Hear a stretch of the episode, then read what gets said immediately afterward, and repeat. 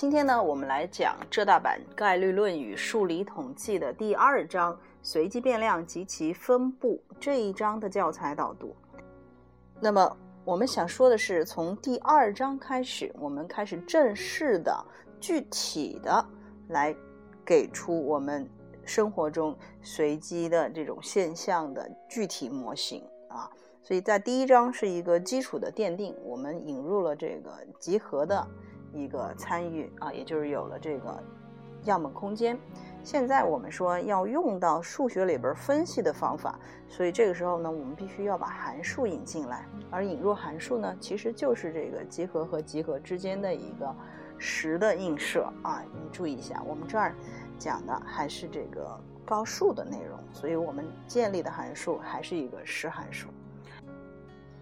那谈到函数呢，我们一定就会谈到变量啊。那这个是很多同学第一次接触概率的时候发现不太 OK、不太适应的一个点，也就是他会发现我们这里边有大写的字母可以当变量，然后我们也可以用小写的字母来表示变量，所以他就糊涂了啊。那你记住这样一个点，就是我们在概率里边，我们一般会约定大写的字母。啊，表示的是随机变量，随机变量，这个是有别于我们在高数里边学的普通变量的啊啊，所以我们在概率里边普通变量我们就用小写字母表示啊。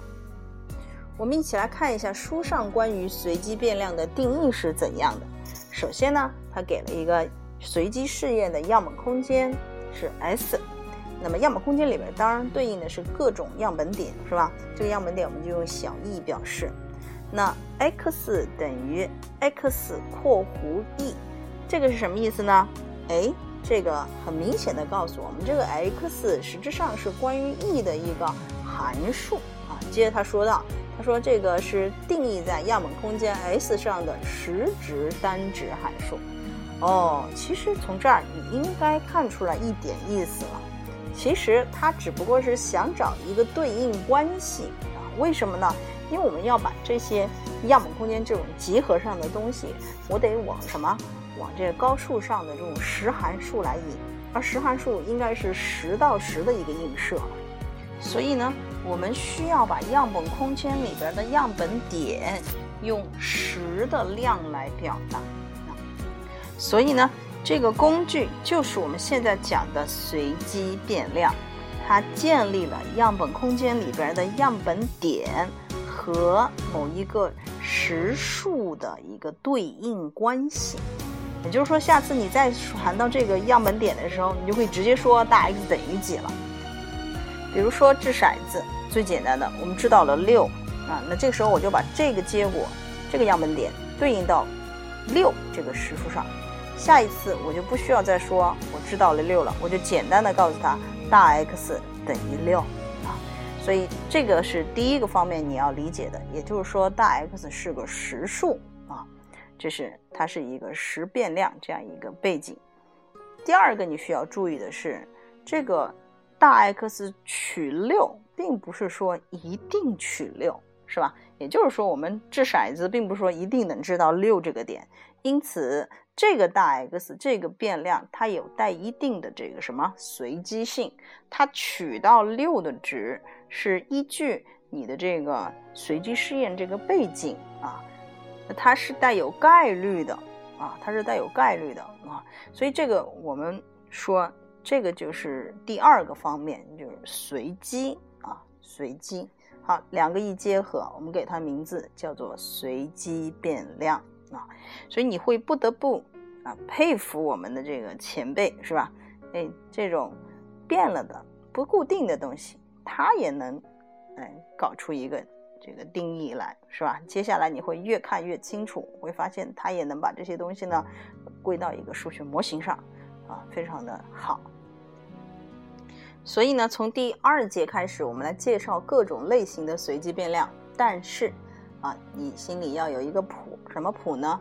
我们的随机变量的分类实质上是分成离散型随机变量、连续型随机变量以及其他的混合型随机变量。注意啊，不仅仅只有离散型和连续型啊，还有可能非这两种的啊，我们就叫混合型。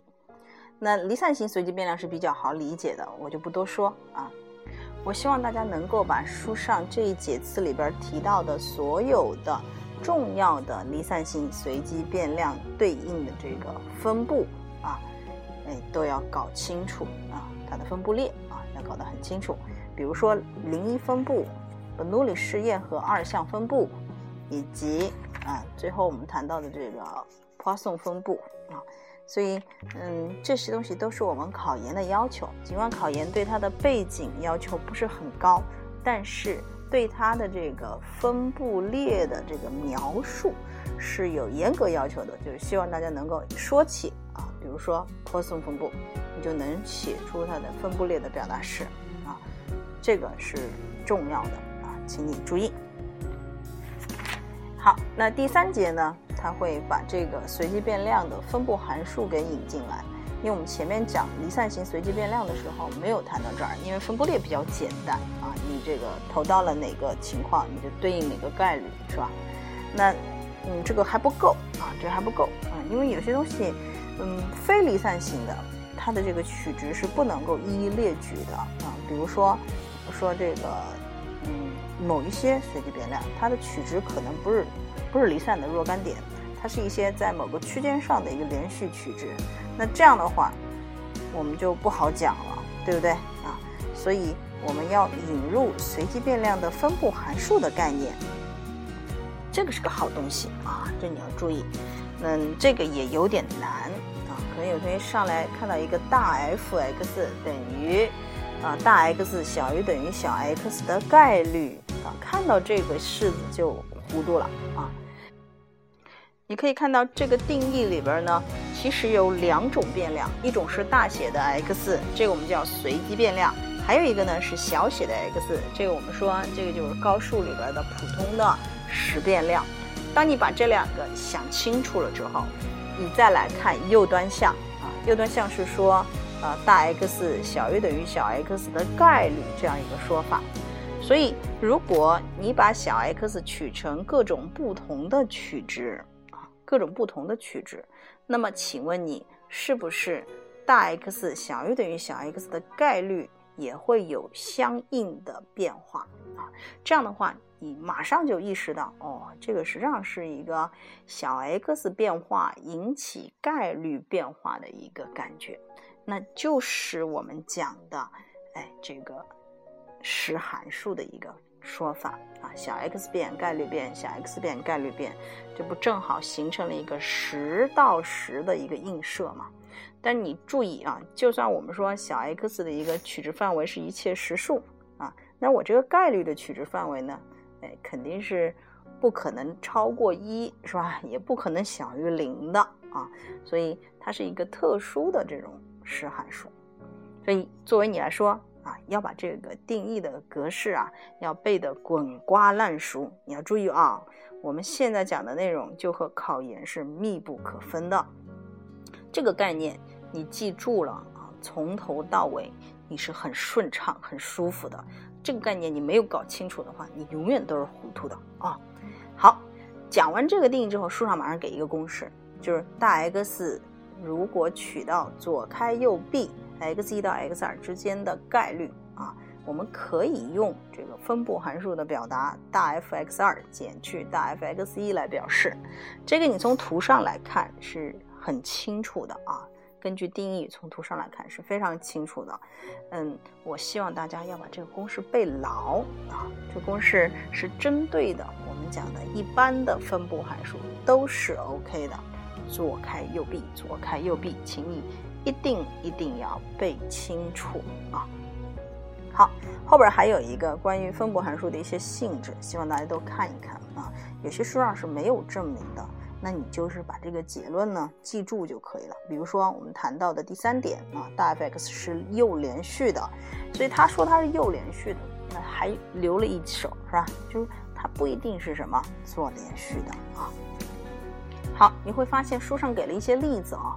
它有一个例子呢，是讲这个离散型随机变量，它所对应的分布函数是怎么写的。我相信你能够看懂。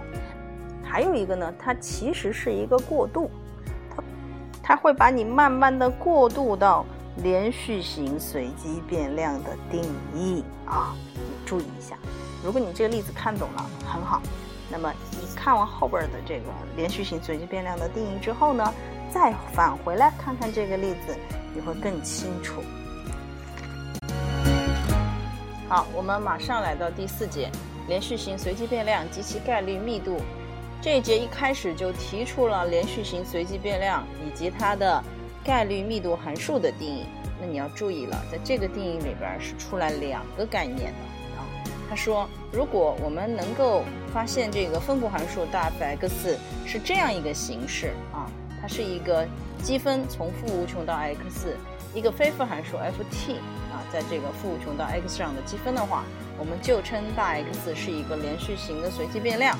哎，其中呢，我们就把这个被积函数小 f(x) 呢称为大 X 的概率密度函数，简称这个概率密度啊。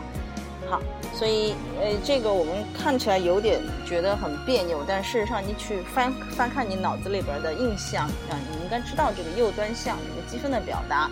它其实就是我们高数里边讲的变上限积分函数啊，然后你再利用高数里面讲的这个关于定积分的这个几何意义的话，你可以把它还原到图上。所以大 f(x) 实际上描述的是这个非负函数小 f(x) 啊，它在负无穷啊到 x 这个指定点上的这个部分的，我们讲是它的曲边梯形的一个面积啊。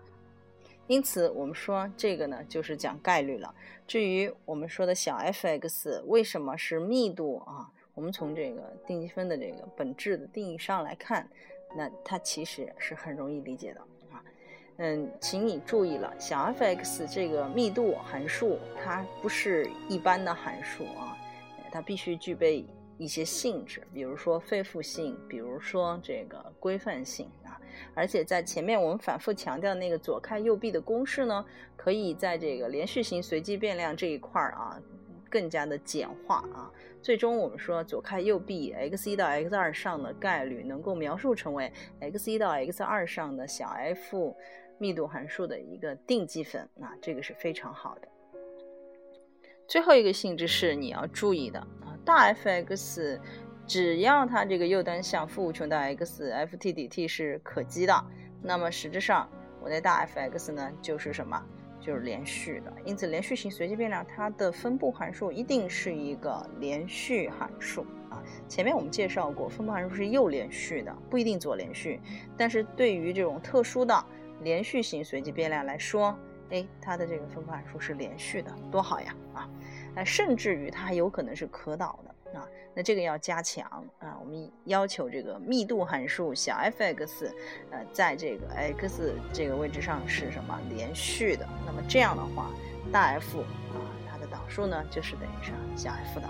这个就高数里面讲的啊。如果被积函数还连续的话呢，哎，这样一个变上限积分函数，它的导数就是它的被积函数。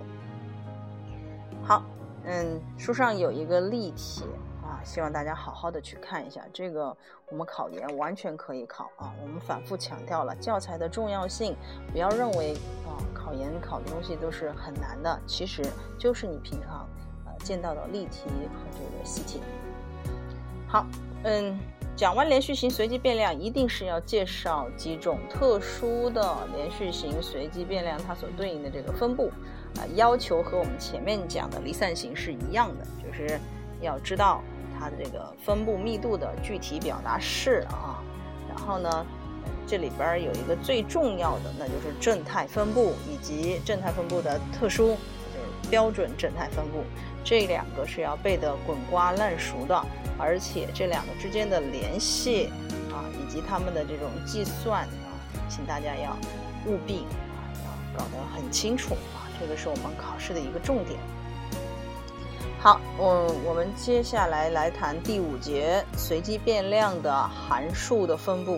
这个内容并不容易哦，嗯，因为我们说随机变量，哎，我们有分布函数，那随机变量的函数啊，它依然是一个新的随机变量，因此我们对它的这个分布呢也是感兴趣的啊。好，这里边儿。书上马上给我们举了一些例子啊，有这种离散型的，有这种连续型的。所以我们想，其实通过你自己的这个自学啊，去看看这些例题，然后去看看它的这种做法，你会发现其实这个是容易理解的。就是新的随机变量的函数，它的这个分布当然是来源于这个老的随机变量的分布啊。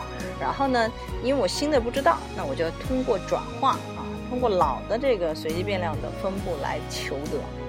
所以，嗯，这个你说它难啊。其实入门并不是很难，但是可能，嗯，有的时候你会发现它这个计算起来啊，还有点复杂啊，有点复杂。关键是你的概念清不清楚啊，或者我们说，呃，还有一个重点就是你的高数学的好不好啊。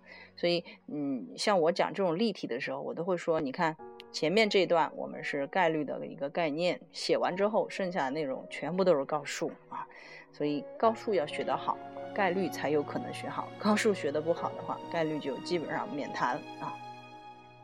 好，嗯，基本上我们在书上这个部分都是给大家的一些例子啊，要求大家对这些例子呢也是能够呃很好的理解，然后能够把书上的所有的题目啊把它做好啊。我们考研不会考这种随机变量的这种分布的背景，不会啊，但是它会指明啊某种分布啊。然后给你一个题目啊，那已经指明的是某种分布的话，比如说离散型的，你就必须知道它的分布链啊。那如果连续型的呢，你就必须知道它的密度函数。这个是我们要求啊高的地方啊。其他的话，我们说都还好说。好，请大家重视啊，随机变量的函数的分布这部分，你会认为不难，但是它其实是我们第三章啊多维随机变量。它的函数的分布的一个一个基础啊，如果你连一维的随机变量的函数分布你都不能做的话，那你多维的就更加复杂，更加搞不清楚啊。那今天就到这儿啊，第二章好不容易讲完了啊，我也是分了两天才录好啊。那下一次再见，拜拜。